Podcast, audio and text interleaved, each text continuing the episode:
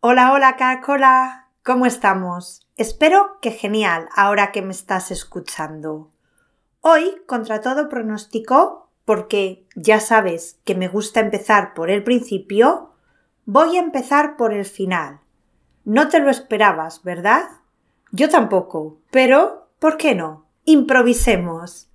Vale, para empezar voy a comenzar pidiéndote algo, un favor que si eres un oyente habitual te puedes imaginar y que si eres un oyente habitual espero que ya hayas hecho.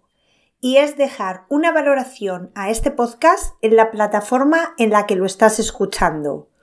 ¿Por qué? Lo primero, porque no te toma nada. Dos minutos máximo. Lo segundo, porque valorando el podcast me ayudas a darle más visibilidad y a que mi trabajo sea recompensado. Y por último, ayudas también a otros estudiantes que pueden encontrarlo más fácilmente. También te recuerdo que me puedes encontrar en Instagram como arroba Spanish y que si quieres la transcripción de este y el resto de los episodios del podcast con el vocabulario y una actividad extra para cada uno, solo tienes que visitar mi página web blancatogo.com y unirte a la comunidad de Blanca to Go. Venga, vamos ahora a por el tema de hoy. Episodio 112 de Blanca to Go. Oxímoros en español. Pues como ya sabes, porque te lo acabo de decir y porque lo he puesto en el título del episodio, hoy vamos a hablar de oxímoros. Lo primero, antes de explicarte qué son, déjame confesarte que he tenido que buscar el plural de oxímoron. No es una palabra que use o escuche mucho y me ha generado dudas. Mi primer impulso ha sido el de añadir es, que es como hacemos el plural de la mayoría de palabras que acaba en consonante.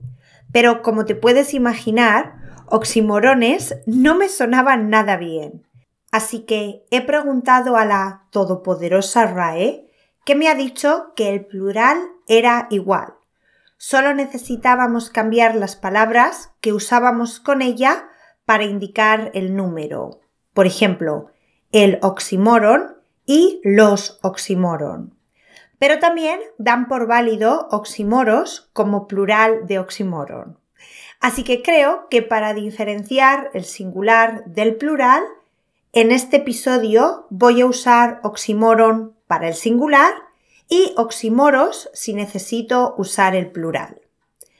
Ahora, ¿qué es un oxímoron y por qué quiero hablar de ellos? Lo primero, un oxímoron es la combinación de dos palabras o expresiones de significado opuesto que juntas dan lugar a un significado nuevo, a uno diferente. Como te puedes imaginar, esto a mí, como friki de las palabras, me encanta y quería compartirlo con vosotros. Por eso, en este episodio os voy a mencionar algunos oxímoros en español, su significado y el significado de las palabras que los forman. ¿Por qué? Pues, ¿por qué no? Hace unas semanas estaba trabajando en algo y me crucé con un oxímoron, me pareció muy curioso. De hecho, compartí un par de ellos en Instagram, pero me di cuenta de que había bastantes y de que quería comentar algunos en el podcast.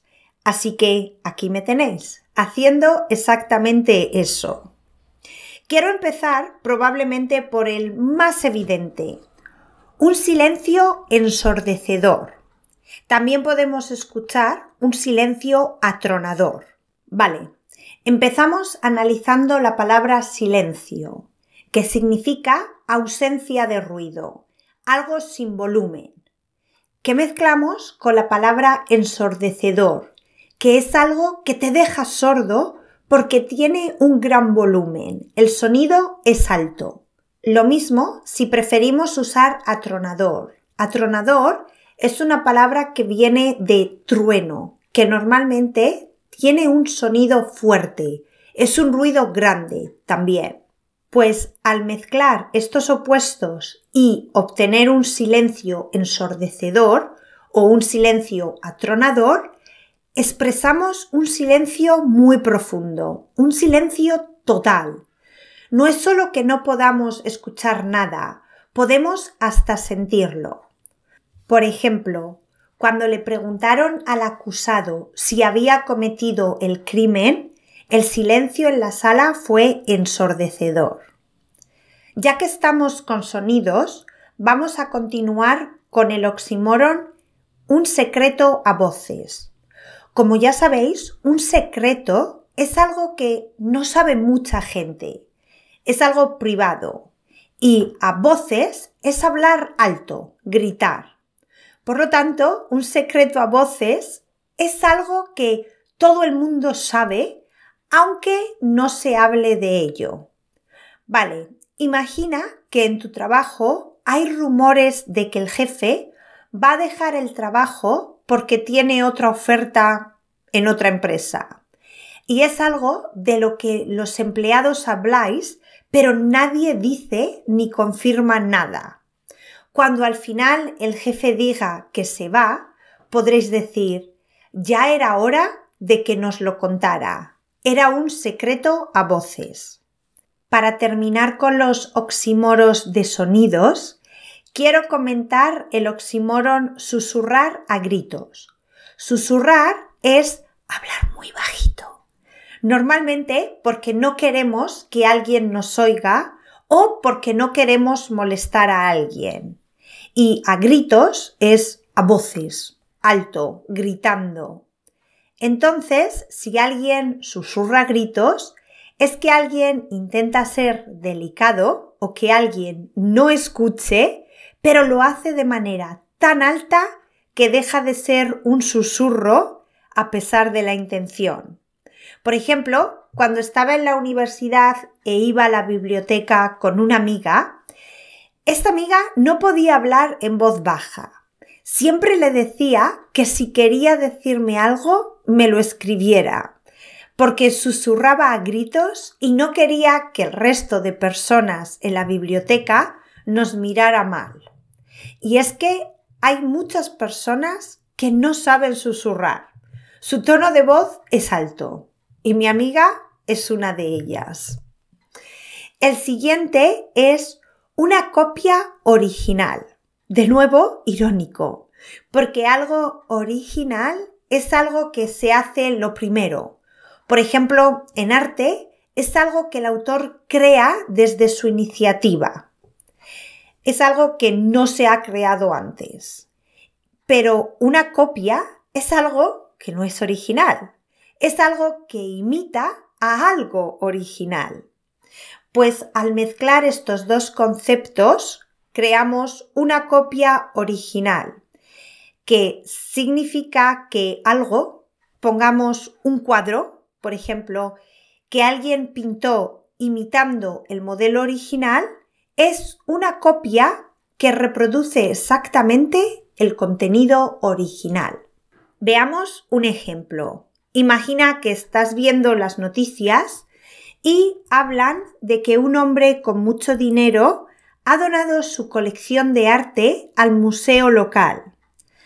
Podrían decir que una de las obras más valiosas de la colección es una copia original de un cuadro de, yo qué sé, Goya, por decir algún pintor español. Este próximo me gusta mucho. Desacuerdo unánime. Un desacuerdo es cuando las personas no están de acuerdo en algo, tienen diferentes opiniones o puntos de vista.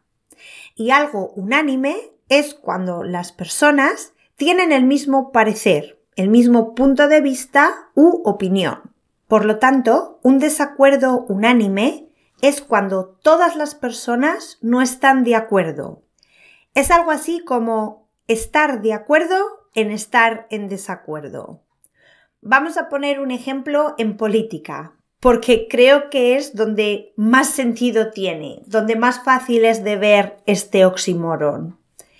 Si el partido que está en el gobierno quiere aprobar una nueva ley, pero todos los partidos de la oposición están en contra, es probable que las noticias de ese día, en lugar del hombre rico que dona su colección de arte, escuchemos que el desacuerdo de los partidos de la oposición ha sido unánime o que los partidos de la oposición han expresado su desacuerdo unánime ante la nueva ley. El próximo es especialmente relevante hoy en día. Realidad virtual. Irónico, ¿no? Ya que realidad es algo que existe, que es real, y virtual es su opuesto. De hecho, la RAE lo define como algo que tiene existencia aparente o no real, o como que tiene la capacidad de producir un efecto aunque no lo produce de presente, frecuentemente en oposición a efectivo o real. Pero al usar el término realidad virtual, hacemos referencia muchas veces a algo que existe, que pasa, pero en línea, a través de Internet. Creo que no necesitamos ejemplos con este oxímoron, pero bueno, os doy uno. Un anuncio de un nuevo juego de realidad virtual podría anunciarse diciendo este juego de realidad virtual te permitirá vivir la vida de tus sueños podrá ser un futbolista, un astronauta, un famoso cocinero. ¿Sí? Otro oxímoron también bastante usado o escuchado, especialmente en esta época de Halloween y en pelis de terror, es muerto viviente. Otra complejidad o ironía, como todos, porque un muerto es alguien que no está vivo pero viviente significa que está vivo. Entonces, ¿cómo puede ser? Pues, como habéis visto en cientos de películas, son personas que no viven, están muertas, pero de una manera u otra han sido reanimadas para volver a la vida con un fin, un propósito, ¿sí? En otras palabras, son zombies. Estos muertos vivientes no parecen personas normales. Su aspecto es algo más de un muerto que de un vivo. Por eso, en algunas ocasiones, cuando una amiga o amigo tiene mala cara porque no ha dormido bien, por ejemplo, podríamos decirle, uy, vaya cara, no has dormido bien, pareces un muerto viviente. También podemos usar este oxímoron si uno de nuestros amigos está haciendo las cosas de forma un poco autómata, sin mucho sentimiento, podríamos preguntarle ¿Qué te pasa? Alégrate, ponle más energía, que pareces un muerto viviente. Otra frase en la que podemos usar este oxímoron es muy simple y muy escuchada. Odio las películas de terror. No me gustan nada los muertos vivientes.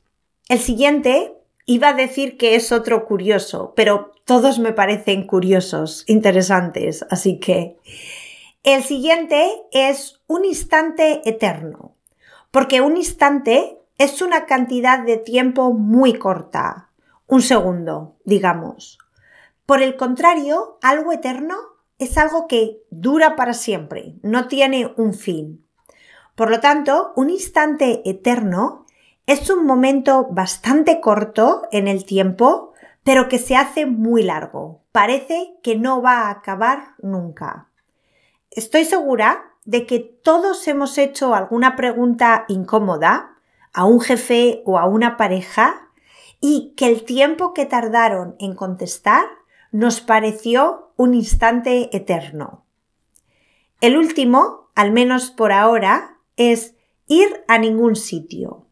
Ir es un verbo de movimiento que necesita un destino, un lugar al que llegar, mientras que ningún sitio o ningún lugar indica la inexistencia, no hay un sitio, no existe. Esto hace que ir a ningún sitio signifique que no se va a llegar a ningún lugar. No hay un destino que se pueda alcanzar. Normalmente se usa en discusiones donde no se va a llegar a un punto común, a un acuerdo. Por ejemplo, normalmente las conversaciones entre trabajadores y sindicatos que acaban en huelga es porque no han ido a ninguna parte. Pues hasta aquí los oxímoros y el episodio de hoy. Como siempre, espero que lo hayáis disfrutado.